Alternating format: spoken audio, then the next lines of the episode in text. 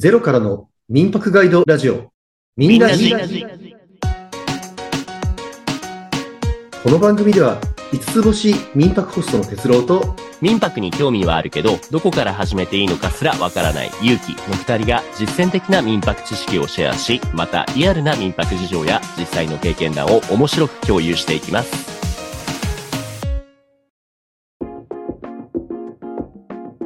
今日のテーマは、日本のインバウンド市場の最新事情をチェックです。よろしくお願いします。はい、お願いします。ます。いやーもう今日もね、ちょっと寝坊してバタバタだったんですけど、ごめんなさい。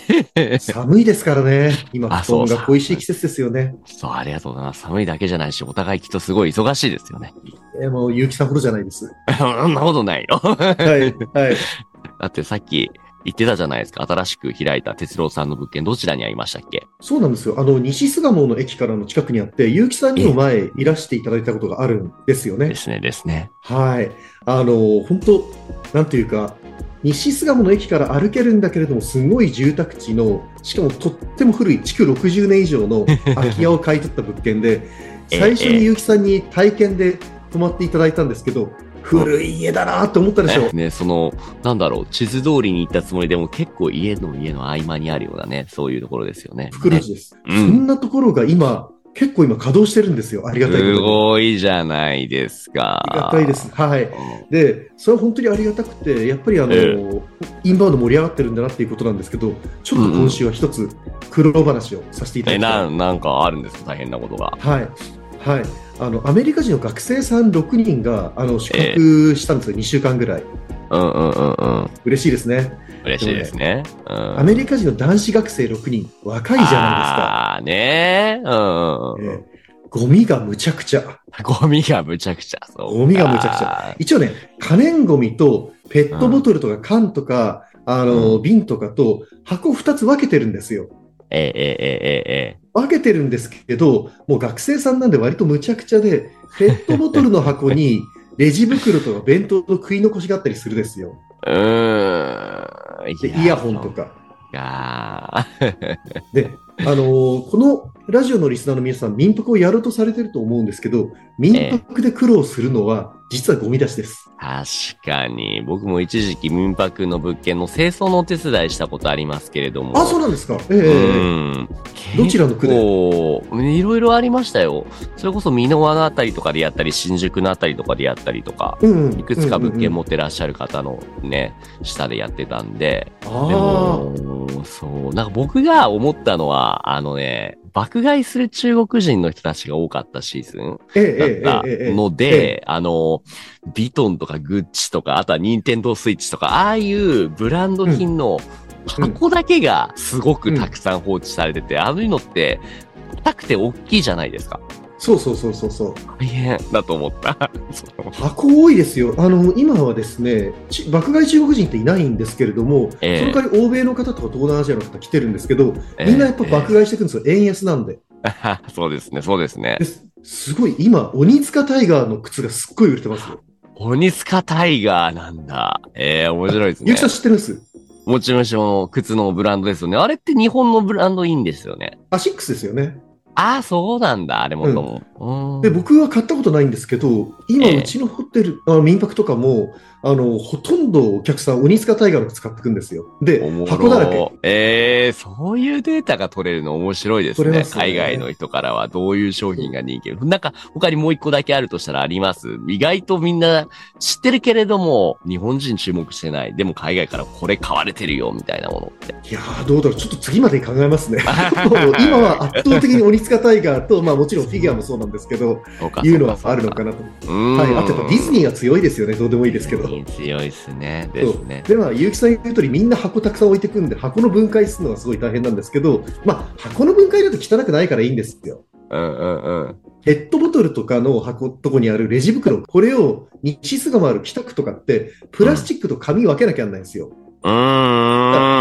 だから食い残しとか紙は可燃ゴミで、で、あの、食い残しの入ってるプラスチックのケースとかおにぎりのプラスチックの袋はペええプラスチックゴミなんで、これ分別するのって大変なんですよね。ねえ、これって多分みんな同じ問題持ってる気がします。民泊運営されてる人ってね。そうなんですよね。で、まあ多分、あのそういった民泊運営する人って、まあ誰かにやってもらおうということで任せるんだと思うんですけど、え本当にみんなきちんとやってくれるかどうかっていうのがあるので、ははは。はい、民泊のゴミの分別ってすごい大変ですし、誰かに任せるにしてもチェックだけはした方がいいですよっていうのが、今週の民泊センスでございました。はい。はいありがとうございます。はい。じゃあ今日のテーマのインバウンド市場の最新事情チェックということですけれども、よろしくお願いします。はい。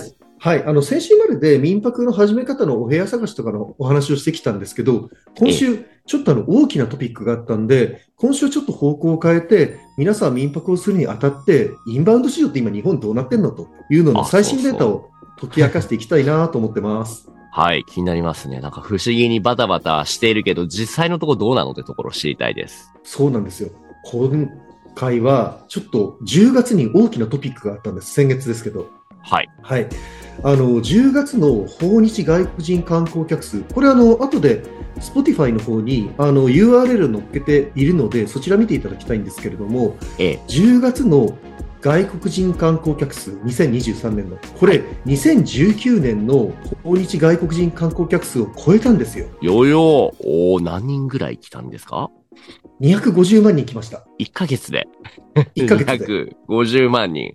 はいす。ごいっすね。はい。これすごくて、あの要はコロナが2020年から始まってるから、コロナ前っていうと2019年なんですよ。ええ、ええ。で、あのーコロナ前までに外国人観光客が復活するのって2025年だろうと言われてたんですよ。あ、そんなに先を見通してたんですね、もともとは。ゆっくり回復するだろうと思って。なるほど。うんで、そうしたら、あっという間に、去年の10月に、あの、インバウンドの観光客を受け入れてからわずか1年間で、えインバウンドはコロナ前を上回っちゃったと。うーん。で、これを何が驚きかって、ええ。今中国人観光客戻ってないですかね？さっき結城さんが言った。言えば、そう、そうだ。中国、ね、日本の観光といったら、その中国の人たちが支えてる部分もあると思ったんですけど、それがいなくても。そう、インバウンドは、あの、インバウンドの3割ぐらいがコロナの前って中国人観光客だったんですよ。はい。はい、で、はい。みんなはい爆買いしてた。ですよね。で、あの爆買い中国人の人たちって今、まだほとんどいないんですよね。うん。なのに超えちちゃったと。いや、怖いっすよ。つまりね、これ中国の方々が来たらって話ですよね。来年以降すごいです。もういつって決まってるんでしたっけ？中国のあ一般観光客が何月ぐらいから来れるようになるっていうのは。決まってないんですよね。っていうのは、うん中国人の観光客が来れるのって結局、ビザの問題と、それから飛行機がバンバン飛んで安くなるっていうふうなことが必要なんですけど、まだビザはノービザでは来れないし、あのええ中国と日本との間の飛行機がまだまだ少ないんですよ。で少ないというのは高いんです、飛行機がう。ん。だから、おそらく来年の春とか夏とかでしょうね。うん。うん。いや、どうなんのからねだから、どうなるのっていうかもう大変です。多分京都あたりは バスが混んで混んで大変なことになりますね。うんうんうん。今日でもね、の秋、秋葉もそうだけど、やっぱ大きな通りは、もう路中しているバスがめっちゃ多いよ。いや、そうですよね。だから多分政府が今、必死に対策を考えてると思いたいですし、政府の対策、この前見たんですけど、何も考えてないですし、やばいですね、ちょっと。もうね、もうね、もうノーコメントですわ。はい。じゃあ、外国人の観光客が2019年を超えたと。じゃあ、一体どっから来てるんですか？中国がそんなに増えてないんだったら。ちょっとこの話をしましょうか。はい、お願いします。はい。でですね、えっと、資料に、あの、JNTU の資料にもあるんですけれども、じゃあどこが復活したのかというと、実はインバウンドの市場の復活を牽引しているのは、韓国人なんです。韓国人の人たちが、はあ、はいど本当だ。はい。韓国人の方は2019年の10月に比べて2023年で、えー19万7千人から63万人にということで、伸び率219%、つまり3倍以上。3年前のなんと3倍以上来てるんですね。すごい。圧倒的。250万人の中は63万人ですから、大体今来てる外国人観光客の4分の1が韓国人ですという話になります。この間別府行ったんですけど、韓国人のあのツアーガイドね、結構たくさん見ました。いろんなところ行ってて。そうなんですよね。あの、九州と大阪、まあもちろん東京にも来てるんですけれども、ええ九州と大阪がすごくて、うん大阪の道頓堀とかも韓国人の人でいっぱい、あと九州の温泉も今韓国人の人いっぱいだというふうに言われてますね。そういうところが、まあ近いですしね、特に九州は距離的にもね。そうですね。あの、この韓国人の方がたくさん来ているっていうのは、やっぱり一つは円安があります。あともう一つはやっぱり日韓関係ですよね。うんうんうんうんうん。あの、4年前とかすっごい冷え込んでたんですよ、日韓関係が。確かに、確かに、確かに。そういうのって上だけの話じゃなくて、その、国民一人一人のレベルでも、やっぱそういう風評被害じゃないけど、あるから、行くのやめようってなるもんなんですね。ありましたね。であ、今中国の観光客の人が戻ってきてないって、やっぱりあの、処理水の問題が影響してますからね。なさ、そうか、そうですよね。その処理水が汚れているから、日本の魚は食べないでしたっけ？そうそうそうです、そうです。うん。で、やっぱり韓国に関しては本当にあのに日本の政府と韓国の政府に感謝しなきゃならない部分があって、まあ、仲良くなるとであの日本でもやっぱり BTS とかを含めて K-POP が流行っているし韓国は韓国で日本のアニメが流行ってるしっていうことで、うんうん今すごく日本と韓国の関係良くなってるでそうするとやっぱり如如実に経済も良くなるんですよね。こんな風にインバウンド、あの、牽引してるのは韓国の方ということでありがたいなと思ってます。素晴らしいですね。韓国以外には他に、ここの国が伸び、伸びてるよっていうのはあるんですか？うん、伸びてるっていうか、ま完全に戻ってきたのは台湾と香港ですね。台湾、香港なんだ。本当だ。前年比でもうほぼほぼ変わらない、遜色ないレベルになってますね。そうですね、台湾は4年前をもう上回りましたね。で、香港もマイナス0.7まで来たんで、もうほぼほぼ来てるということで、中国は戻ってないんですけれども、台湾、香港、やっぱりこの台湾、香港の方々って日本のリピーターが多いんですけど、まあ、この方々が戻ったというのはいい情報かなと。なるほど。ただ中国人の方はこのデータでもあるんですけど、まだマイナス64.9%とはいいうことで、4年前に比べて3分の1しか戻ってないという感じですね。さらに3倍来るってことですね。はい。あの、来年のどこかで3倍来ちゃうかもしれないということで増えます。ただ、今のところまだ戻ってない。1ヶ月で250万って10月って出たってたけど、これが1ヶ月で300万とか下手したら400万ぐらいいっちゃうかもしれないってことなんですかね。万人。え一応、日本の政府の目標って、あの、2019年が確か1年間で2500万人ぐらいだったと思うんですけれど、えー日本の政府の目標は、あと7年後の2030年には6000万人にしようって言ってるんですよね。6000万人ってことは、じゃあ、1ヶ月で500万人ぐらい？そうですね。だから今の倍。だからあの、ホテルが倍あないといけないんですよ。そうじゃないと溢れ返って日本人が旅行できなくなっちゃうと。ホテルだけじゃ足りないですよね。多分、ホテルは倍にならないので、皆さんが民泊を開かないと、外国人の方は泊まれないし、日本人も泊まれない。ぜひ、民泊を開きましょうということで、それが日本を助けることになると思います。なるほど。そこでこの番組、民泊ラジオ聞きましょうという、はい。そういうことでございます。で、まあ、あの、中国や東南アジアの方にも目を向けますと、インドネシアとか、インドとかベトナムの観光客も増えてるんですイね。ンドネシア、インド、ベトナム。はい。はい。インドネシアが4年前に比べて18%増えてますし、インドも4年前から20%増えている。で、えーベトナムも4年前から8%増えてるんですね。本当ですね、本当ですね。はいえーっと、母数で言うと、今言ったインドネシア、インド、ベトナムの中で特にどこが、えーっと、数が多い国になんですか？数はですね、どれもそんなに多くないんです。4万人とか5万人とか。はいただはいはいはい、僕の実感でもインドネシア人増えてますね。来ますよ、あうちの。民泊にも。なるほど。本当だね。はいへーやっぱり経済成長してるんですよね。ああ、そっか。なんだろう。昔は来にくかった国がどんどん来やすくなっているっていうのがあるんでしょうね。いや、インドネシアの経済成長はやっぱりすごいですからね。うん。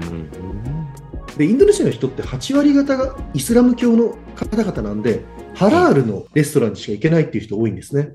ああ、そうか。あります？その物件の近所にそうしたお店っていうのは。あ、ありますよ。やっぱりハラールレストランのお店っていうのをあらかじめ調べておいて、ここに行くといいよっていうふうにいつも教えてます。あ、そうですか。うん。だええいいですね。確かにね。だからまあうんよく言われますけど、ハラール対応っていうのってこれからどんどん日本のレストランで必要になってくるんだろうなっていう気がしますね。なるほど。あとはそうだな。アメリカが聞いてないんですけど、さっきからアメリカってどうなってます？アメリカすごいんですよ。あの、4年前から38%増えてるんですね。ああ、増え、増えてるんですね。うん、はい。よかった。えー、はい。他にも、ドイツも増えてる。去年、4年前の倍ぐらいですかね。本当だ、ドイツも伸び率245%。えあの、ドイツって、日本とあの、昔あれですね、第二次世界大戦の時に一緒に戦争したぐらいだから、ドイツって日本のこと好きなのかって思いがちじゃないですか。えー、確かにそうなりますね。ええ、あの、4年前の段階で、えー、っと、日本ってドイツの中で行きたい国42位だったんですよ。そんな低かったの？ドイツに、ドイツは僕たちのことをそんなに低く見ていたの？はい。そう。アフリカのザンビアとかと大体同じぐらいだったらしいです。そうなんだ。めちゃめちゃ日本に関心がない国だったんですよ、ドイツって。えー、それが。良かったのが、ええ、そう、この4年間で、多分、あの、ステイホームとかいろいろあって、アニメの人気が結構ヨーロッパでどんどんどんどん地味にあの火がついてるみたいで、結構今、ドイツから聞きますね。そうなんだ。やっぱ外出れないと中で何するってゲームゲームしてアニメ見るとかぐらいですもんね。結城さんのアニメツアーとかって今何人が来ます？やっぱヨーロッパですか？まあアメリカですね、一番多いのは。でもヨーロッパもね、もちろんあります。まあドイツは確かにね、ドイツだとか、フィンランドだとかね。フィンランド。そう。そうなんですよ。まずアメリカ人増えたでしょ。増えました、ね。結城さんの時間でも。そ、ね、それからヨーロッパ多様化してません？ああね、いろんな国のヨーロッパで確かにイタリアだとかね。うん、そう。そうそうそう。イタリアとか、あの、ドイツ、フィンランド、スペイン、スウェーデン、はい、なんか、今まであんまり日本に関心のなかった人たちが、コロナが終わってからバンバン来てませんか？そうですね、そうですね。うん、そうですよ、全般にそうなんですよ。結局、大きく増えたのは韓国人だったりアメリカ人だったりするんですけれども、ええ、細かいとこでいろんな国の人たちが日本に関心を持つようになってくれていて、そういう人たちが増えていることで中国人の人たちがいなくても全体として増えてるっていうのが現状ですね。なるほど、はい、なるほどね。次週へ続きます。ご清聴ありがとうございました。